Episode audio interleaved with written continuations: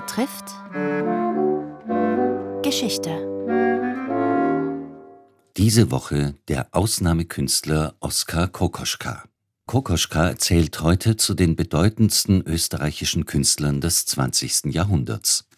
Der 1886 in Pöchlan geborene Vertreter des Expressionismus hat im bürgerlichen Kulturklima, das Anfang des 20. Jahrhunderts in Wien herrschte, von Beginn an polarisiert.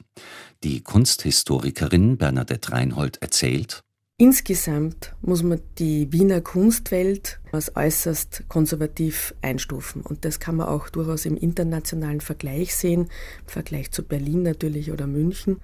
Es gab aber, wie man weiß, in Wien einen harten Kern der Avantgarde, angeführt aus allen verschiedenen Richtungen.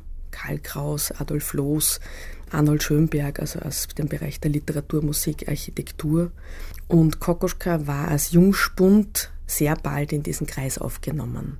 Adolf Loos war sicher einer der wesentlichsten Förderer Kokoschkas und er überredet ihn mehr oder minder oder überzeugt ihn bei der Wiener Werkstätte, seine Anstellung aufzugeben, sich ganz der Malerei zu widmen und der erste große Skandal, wo es heißt, dass sich Los und Kokoschka kennengelernt haben, war die Kunstschau 1908. Das war im Grunde eine Kaiserjubiläumsausstellung und man wollte sozusagen auf der Höhe der Zeit die Kunst zeigen. Kuratoren waren Gustav Klimt und Josef Hoffmann, die dem jungen Kokoschka einen eigenen Raum angeboten haben, der, wie es dann in der Presse hieß, ein Lachkabinett für das Publikum wurde.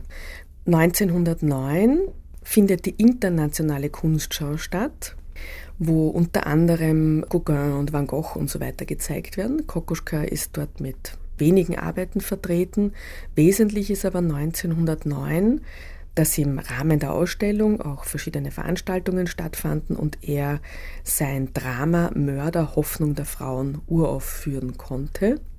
Nun muss man dazu sagen, dass Kokoschka prinzipiell ein Multitalent war, als bildender Künstler, aber auch als Schriftsteller und Dramatiker. Und insbesondere Mörderhoffen der Frauen gilt bis heute als das erste expressionistische Theaterstück.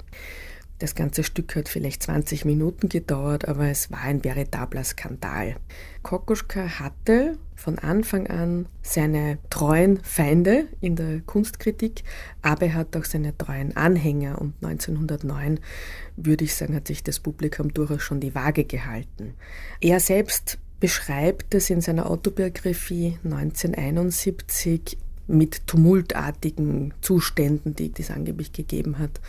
Das sind im Nachhinein Erzählungen Kokoschkas, um diese Geschichten aufzufetten. Klar war, dass er durch die Presse schon den Ruf als Oberwilding und Enfant terrible hatte. Und den hat er auch maßgeblich erfüllt. Er hat sich in Folge 1909 dann auch den Kopf kahl scheren lassen. Damals ein Zeichen des Outcasts. 1911 wird er dann eingeladen, bei einer großen Hagenbundausstellung, einer der wichtigsten Künstlerinstitutionen in dieser Zeit, auszustellen und ist dort neben vielen anderen eigentlich der Hauptkünstler, kann man sagen, mit beinahe 20 Werken. Und auch diese Ausstellung wird wieder zu einem Kampf in der Presse. Man spricht von den Kokostrahlen, den gefährlichen, die die Seele durchleuchten. Er verwendet den Pinsel wie ein Skalpell als Seelenschlitzer, bis hin zu dem, dass diese ganze Kunst eigentlich gar keine Kunst sei. Kokoschka geht 1909-10 auf Vermittlung von Adolf Loos zuerst in die Schweiz und dann, was sehr wichtig ist, auch über Vermittlung von Karl Kraus nach Berlin. Berlin ist damals ein wirklich ganz zentrales Kunst- und Kulturzentrum.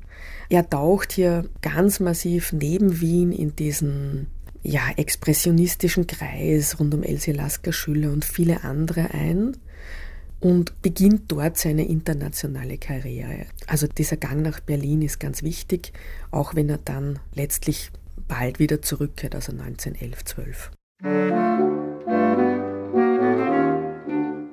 Der Ausnahmekünstler, Teil 1 einer Reihe mit Bernadette Reinhold, Leiterin des Oskar Kokoschka Zentrums an der Universität für angewandte Kunst Wien. Redaktion Robert Weichinger, Gestaltung Rosemarie Burgstaller